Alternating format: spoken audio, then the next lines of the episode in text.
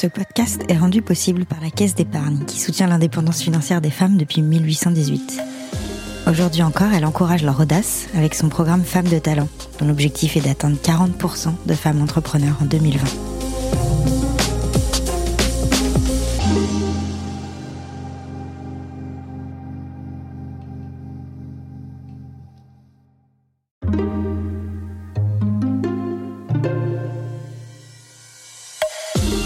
Sophie Vanier est présidente de La Ruche, un réseau d'incubateurs accompagnant des porteurs de projets qui ont vocation à créer une société plus solidaire, plus équitable, plus verte, en bref, meilleure. Quand elle s'est lancée à 25 ans, la même ambition l'animait. Son chemin de toute jeune entrepreneur a été pavé de doutes, de grands bonheurs, de moments de solitude abyssale qu'elle a appris à relativiser pour voir venir les suivants avec sérénité. Nous les rencontrons dans les bureaux en effervescence de La Ruche, dans l'Est parisien des dizaines de jeunes et moins jeunes audacieux phosphorent sur les entreprises de demain.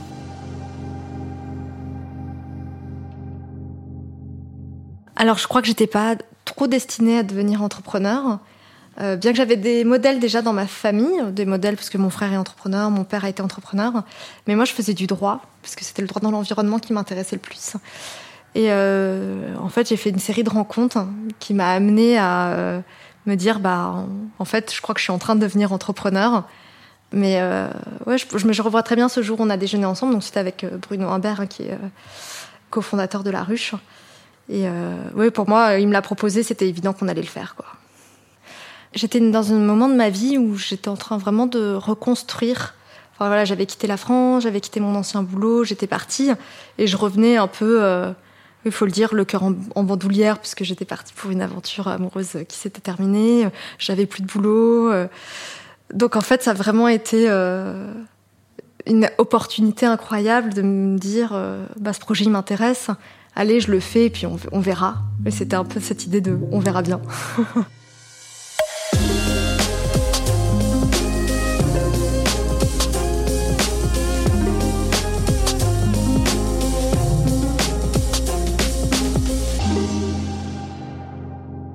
Alors, on se rend compte, euh, et puis on prend conscience de ses peurs et de ses craintes au moment où on se met en action. Enfin, pour moi, ça a été ça.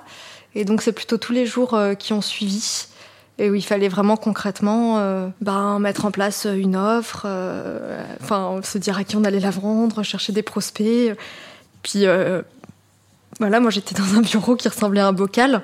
Donc je rentrais dans mon bocal et je me disais, bon bah là dans ce bocal, il faut qu'on monte quelque chose. Et c'était plutôt ça au quotidien euh, qui était source euh, d'angoisse, en me disant, bon, on part quand même euh, d'une page blanche. Et je me suis rendu compte que j'étais jeune, avec le regard que certaines personnes pouvaient poser sur moi. Je me suis aussi rendu compte que j'étais une femme. je le savais déjà, mais j'avais pas capté que c'était quelque chose que les gens voyaient quand il rencontrait une professionnelle, donc j'ai dû grandir sur ça aussi. Voilà, mon associé est un homme beaucoup plus âgé, donc il avait une certaine légitimité. Toujours lui très valorisant, euh, au contraire à m'aider à prendre ma place, ma posture.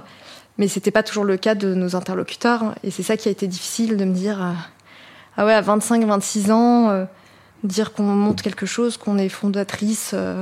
on l'a écrit sur sa carte de visite, mais il faut encore gagner la confiance poser sa légitimité. Et c'est vrai que ça, on s'en rend compte avec l'expérience.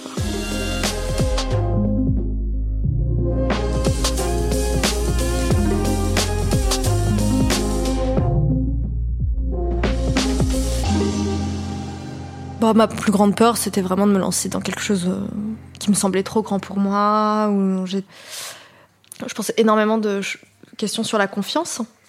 Une crainte que j'ai malheureusement, encore aujourd'hui, enfin, aujourd'hui, on change d'échelle. Euh, évidemment, j'ai pris confiance en disant, euh, j'ai des réalisations aussi. Mais c'est à chaque fois que le projet devient un peu plus grand, c'est toujours se questionner et de se dire, waouh, est-ce que je vais savoir faire, quoi. Mais je crois que le, là où j'ai peut-être eu le plus peur, où j'ai vraiment eu des doutes, c'était sur la solitude que ça, peut entraîner les premiers temps.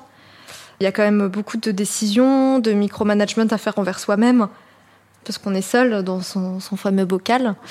Euh, ouais, c'était de, me dire, euh, tiens, enfin, l'aventure entrepreneuriale, ça doit être pour moi une aventure collective. Il faut que ça arrive assez vite parce que j'ai pas envie euh, de me retrouver seule face aux, décisions tellement qui sont importantes pour l'avenir de la boîte.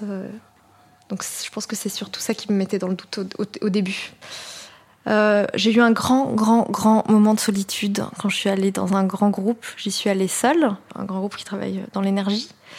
Et euh, je me suis assise en face de ce directeur et il m'a dit Alors, mon petit, qu'est-ce que vous allez nous raconter? Et là, je me suis sentie vraiment très seule. Mais je me suis pas décomposée. Généralement, j'essaye de prendre ces réflexions-là avec humour.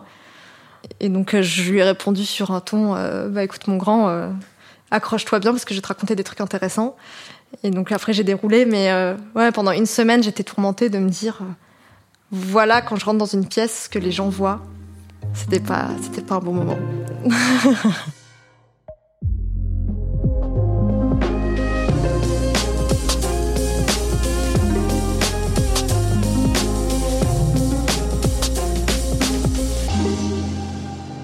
Alors il y a pas mal de moments après la décision de m'être lancée où je me suis dit que j'avais raison.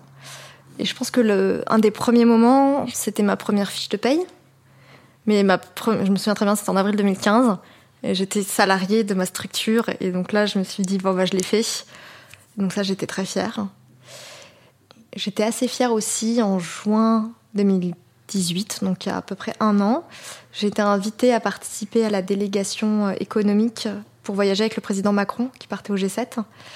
Et du coup, euh, je représentais la voix euh, de l'innovation sociale, de l'entrepreneuriat des femmes, de la jeunesse.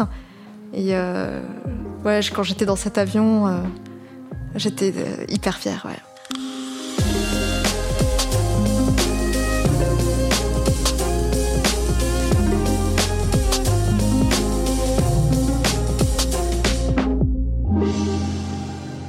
Pour moi, l'audace, en tout cas, au moment où euh, j'ai fait des choix euh, professionnels et des choix entrepreneuriaux, c'était vraiment l'audace de me faire confiance et l'audace d'accepter euh, d'aller vers l'inconnu. Enfin, pour moi, l'audace a été le contraire d'être trop précautionneuse. Ce qui a vraiment changé, c'est de se dire regarde dans le passé, il y a plein de moments où tu savais pas où t'allais. Et en fait, ça a fonctionné, il y a eu des opportunités, même s'il y a eu des obstacles. En fait, on avance toujours, on grandit. Et du coup, juste d'avoir ça dans son bagage, et aujourd'hui, demain, après-demain, je dois prendre des décisions. Et en fait, de savoir juste de dire, mais en fait, oui, il y a des inconnus. Voilà. Oui, il y a des inconnus. Et ça, maintenant que je le sais, euh, c'est, c'est un grand soulagement de me dire, bah, en fait, je sais pas, mais c'est pas grave. Et voilà, c'est comme si on y a un bain et on, un grand bain et on saute dedans sans savoir euh, la température de l'eau. Bah voilà, c'était, pour moi, c'était ça l'audace, sauter dans l'inconnu. Merci à Sophie Vanier de s'être confiée sur le moment où elle s'est jetée dans le grand bain. Notre prochaine invitée, audacieuse elle aussi, prouve qu'il n'est jamais trop tard pour se réinventer. Il s'agit de Claire Martichoux qui, à 50 ans, a monté une chaîne d'instituts de beauté où elle ne recrute que des femmes qui prennent un virage dans leur carrière. La Belle Audace est un podcast Marie-Claire par Clarence Edgarosa et Olivia Muller. Rendez-vous un vendredi sur deux sur toutes les plateformes de podcast et sur marieclaire.fr. Pour ne manquer aucun épisode, abonnez-vous sur Apple Podcast, Google Podcast et toutes les applications de podcast.